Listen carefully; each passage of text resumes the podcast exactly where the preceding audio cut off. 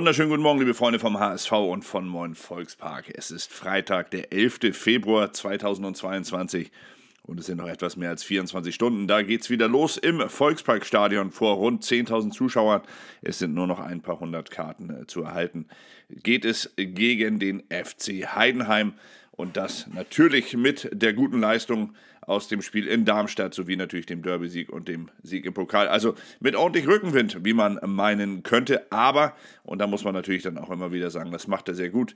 Tim Walter, der HSV-Trainer, er tritt immer wieder mal auf die Euphoriebremse. Nicht, dass er irgendwas kleinredet, sondern er mahnt immer wieder davor, dass genau dieser Weg, den man gerade angefangen habe, noch sehr weit sei. Und da hat er natürlich recht. Es sind immerhin noch 13 Spieltage und das erste Spiel davon gegen Heidenheim wird gleich richtig schwierig. Die Heidenheimer sind die laufstärkste Mannschaft mit 119,32 Kilometern pro Spiel im Durchschnitt.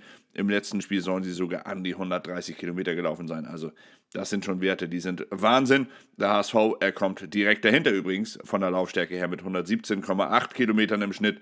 Also eineinhalb Kilometer läuft die Mannschaft von Heidenheim pro Partie mehr als der HSV. Aber Allein darauf wird es nicht ankommen. Es wird natürlich auch wieder darauf ankommen, dass der HSV sein Spiel durchbekommt. Und genau dazu mahnt der Trainer mal wieder. Er sagt, dass man äh, genau den Hunger der letzten Wochen beibehalten müsse.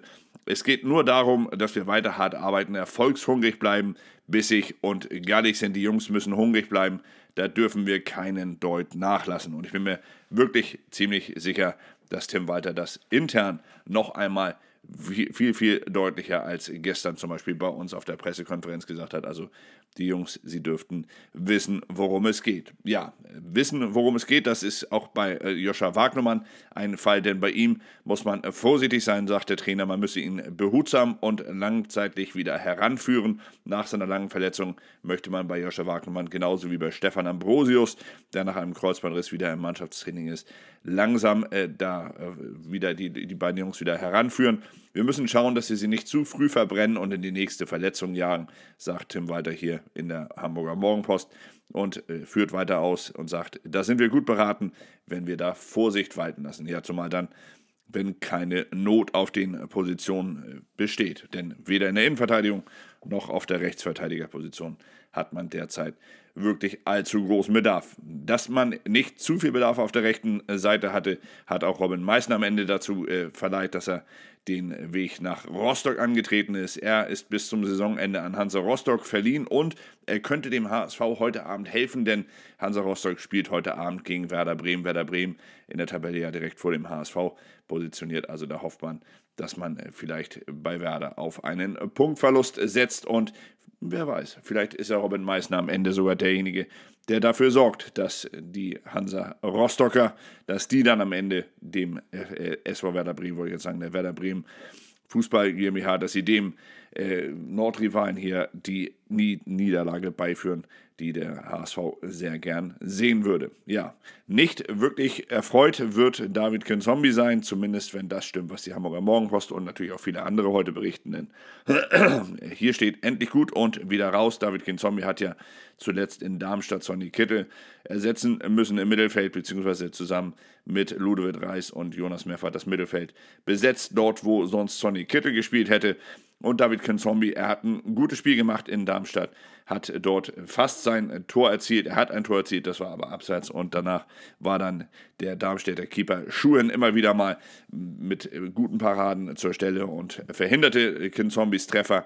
Aber David Kinzombie, er wird nach der guten Leistung aller Wahrscheinlichkeit nach heute Abend, nee, heute Abend nicht, sondern am Sonnabendmittag natürlich dann wieder auf der Bank Platz nehmen müssen. Sonny Kittel ist wieder zurück und der Trainer hat gestern schon recht deutlich gesagt, dass Sonny Kittel dann am Ende auch wieder in der Startelf stehen wird.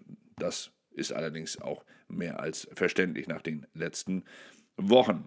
Sechs Durchstarter und zwei Durchgefallene. So ist die große Zeile heute bei den Kollegen der Bild, die ein HSV-Transferzeugnis erstellt haben. Tommy Doyle und Mikkel Kaufmann, um das gleich mal vorwegzunehmen, sind die beiden Spieler, die durchgefallen sind von ihren Leistungen her. Tommy Doyle ja inzwischen schon gar nicht mehr beim HSV. Mikkel Kaufmann gerade aus einer Krankheit wieder zurück im Training, aber einfach noch ohne jeden Erfolg für den HSV auf dem Platz.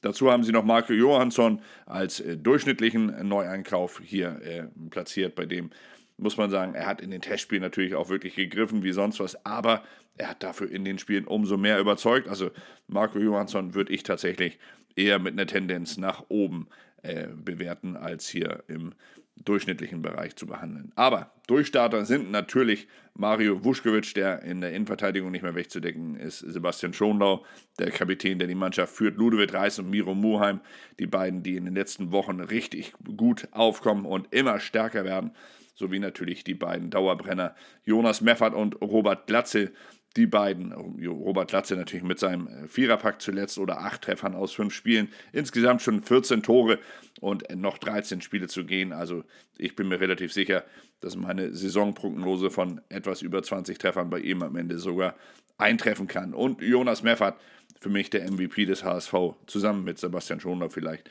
weil er einfach der konstanteste Spieler im Team ist. Er macht im Mittelfeld eigentlich immer einen gleichbleibend richtig guten Job auf der 6 und gilt daher zu Recht als Durchstarter hier bei den Kollegen der Bild. Die haben natürlich dann auch noch einmal Tim weiter thematisiert, haben die Zeile gewählt, weiter nicht ausflippen, da geht noch mehr. Da ging es natürlich genau darum, was wir eben schon hatten, nämlich dass der Trainer gesagt hat, wir haben auch in der Vergangenheit schon viele gute Spiele gemacht, die wir aufgrund der fehlenden Effizienz nicht gewonnen haben. Wir wissen, was wir noch besser machen müssen.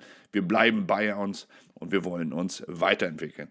Das natürlich dann schon gleich gegen Heidenheim und am besten dann auch noch in den letzten 13 Partien insgesamt. Jan Jamra, er ist zurück. Nach nur zwei Wochen äh, Pause konnte er sich mit seiner Adduktorenverletzung heute, nee, gestern das erste Mal wieder im Training richtig beweisen. Und der Trainer sagt, dass es bei ihm gut aussehen würde. Es kann also gut sein, dass Jan Jamra nach nur zwei Wochen schon sein Comeback im Kader haben wird gegen Heidenheim.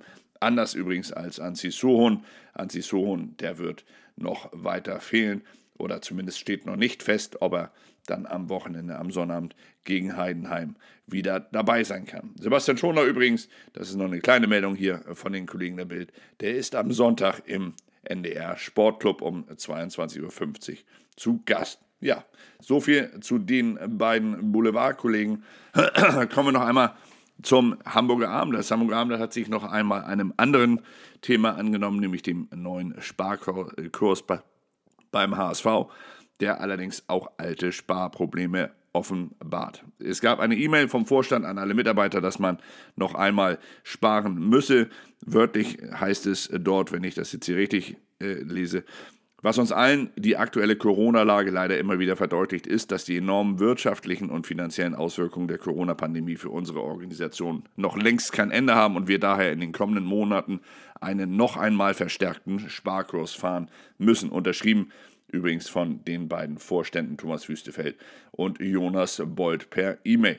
Das heißt, es gibt ein Freigabelimit für alle Ausgaben jenseits der Grenze von 500 Euro. Bislang lag diese Grenze bei 1000 Euro. Das heißt, man achtet überall noch einmal ganz genau, wo man sparen kann.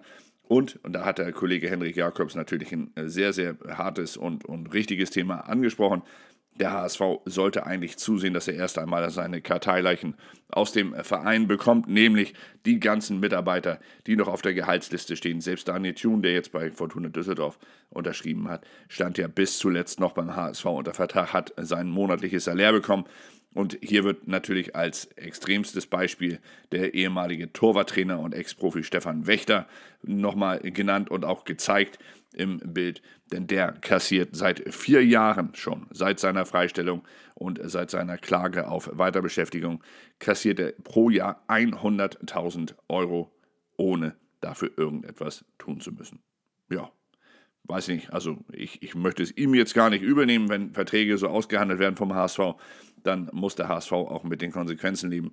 Aber wie die Mitarbeiter das aufnehmen, dass am Ende kleinere Mitarbeiter gehen müssen, weil der HSV sparen muss. Aber auf der anderen Seite werden Mitarbeiter wie Stefan Wächter mit 100.000 Euro im Jahr belohnt, obwohl sie überhaupt nichts mehr für den Verein leisten. Also ich glaube, da hat der HSV noch eine große Baustelle, die Henrik Jakobs hier völlig zu Recht noch einmal aufgezeigt hat. Ja, das war es allerdings auch schon für heute. Ich hoffe, dass wir jetzt in ein richtig schönes Wochenende starten können, allesamt. Ein Arbeitstag heute noch. Morgen geht es dann ins Volksparkstadion für hoffentlich viele von euch.